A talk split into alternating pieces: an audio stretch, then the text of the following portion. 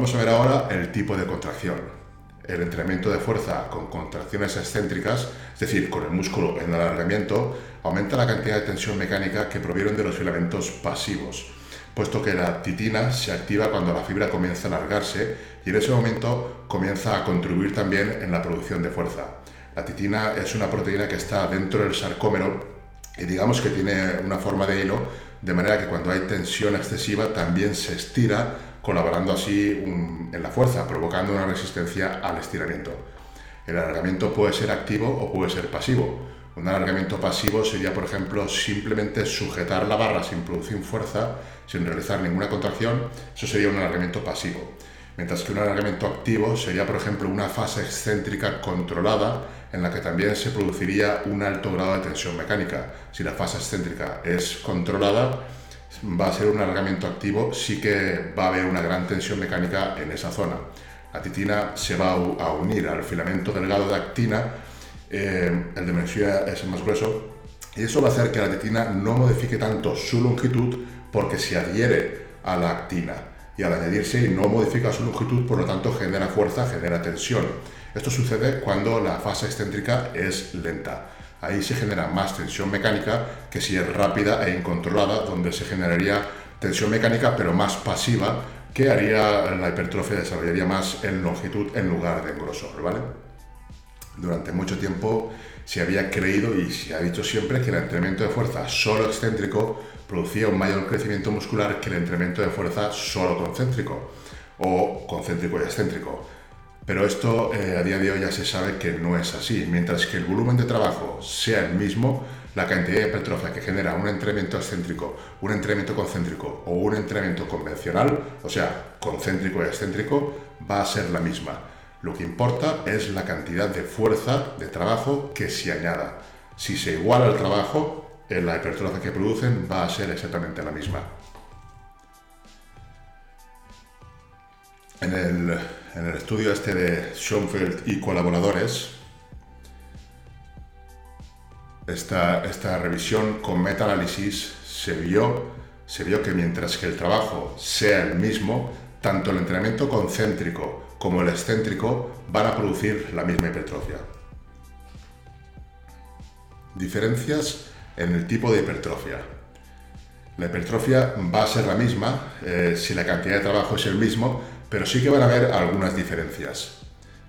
Aquí, en este estudio, se vio exactamente qué diferencias eran. La hipertrofia, como digo, es la misma, pero hay que tener en cuenta que hay diferencias en el tipo de hipertrofia con el trabajo concéntrico o con el trabajo excéntrico.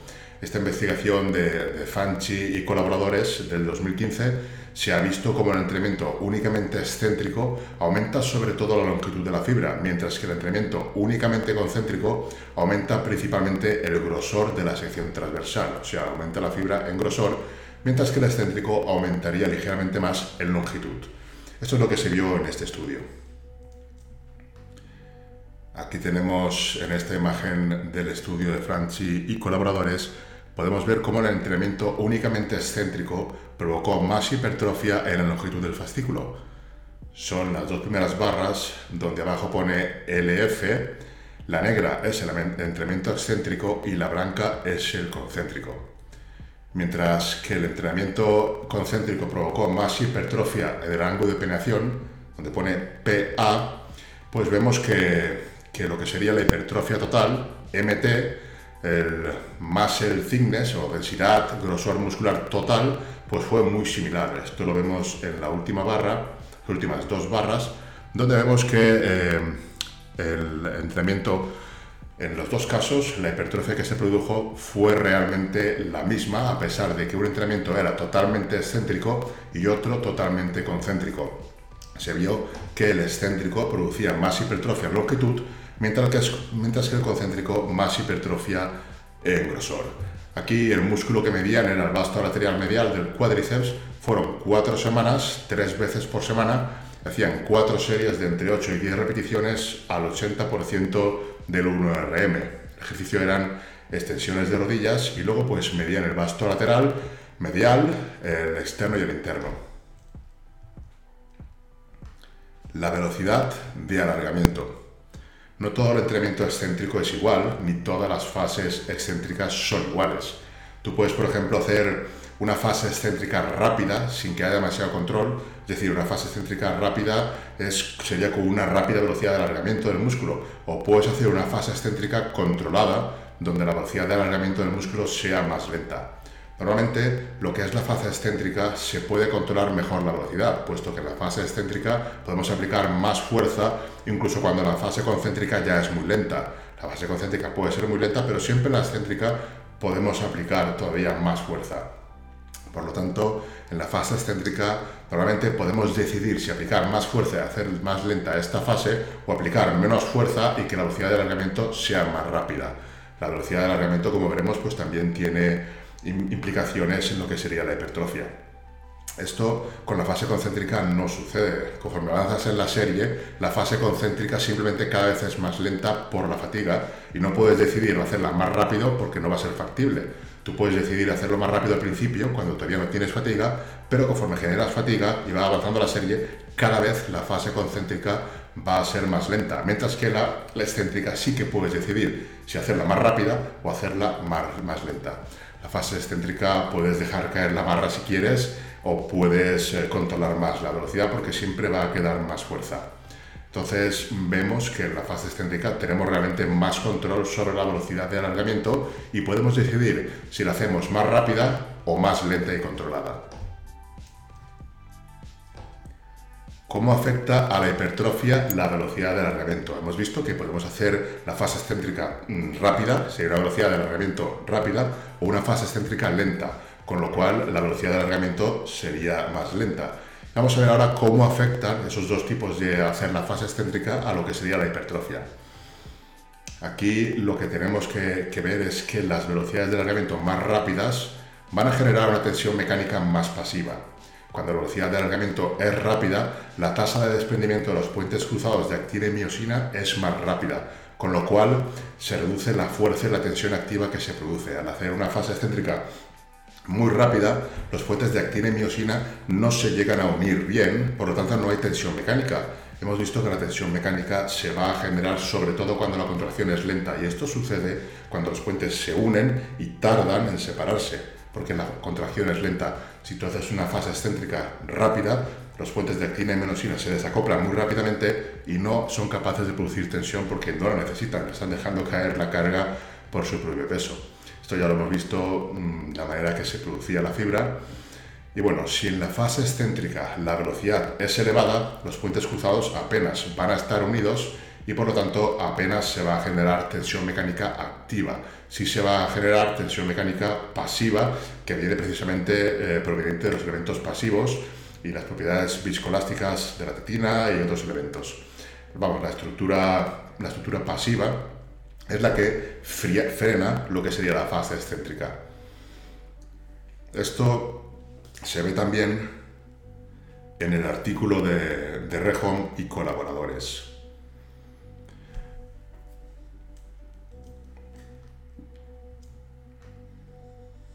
Como consecuencia, bueno, este es otro artículo, y lo que viene a decir es que como consecuencia de la velocidad de alargamiento tenemos que el entrenamiento de fuerza únicamente excéntrico y rápido va a producir mayores aumentos en longitud del fascículo, o sea que produce mayor hipertrofia en longitud, añadiendo sarcómeros en serie. Esto se puede ver en este estudio de, de Sharing Head y colaboradores. En este estudio lo que demuestran es eso, que cuando la fase excéntrica es muy rápida, sobre todo van a haber ganancias en la longitud del fascículo. Luego realmente las ganancias de hipertrofia no se van a notar si son en longitud o son en grosor, porque el fascículo no cambia de forma, ¿vale? No es que vayas a desarrollar un bíceps más largo, va a quedar todo dentro de la fascia y no se va a notar, simplemente va creciendo todo, pero es local la hipertrofia, depende de cómo trabajemos, vamos a generar más en una zona u otra. Esto nos puede dar pistas que si estamos estancados en una dirección, podemos usar otra para continuar generando adaptaciones de hipertrofia. Entonces aquí lo que se ha visto es que mientras que el entrenamiento de fuerza solo excéntrico y más lento y controlado, más lento y controlado causa mayores aumentos en grosor de la fibra, Cuando el entrenamiento excéntrico no está controlado, lo que causa es principalmente mayores aumentos en longitud de la fibra. ¿vale? Si el entrenamiento, si la fase excéntrica la hacemos controlada, continuamos generando bastante tensión mecánica porque la actina no se separa tan, tan rápidamente y entonces se genera tensión mecánica en los puentes cruzados. Vamos lentos y eso va a provocar aumentos más en grosor que en longitud. Mientras que tú dejas caer la fase excéntrica completamente, eh, provocaríamos o produciríamos más hipertrofia en lo que sería longitud. Conclusiones. Las fibras pueden aumentar su volumen tanto por aumentar su longitud como por aumentar su diámetro. Estos serían los dos tipos de hipertrofia que conocemos. Los aumentos en longitud se producen mediante la adición de sarcómeros en serie, mientras que los aumentos de diámetro se producen con la adición de sarcómeros o miofibrilas en paralelo.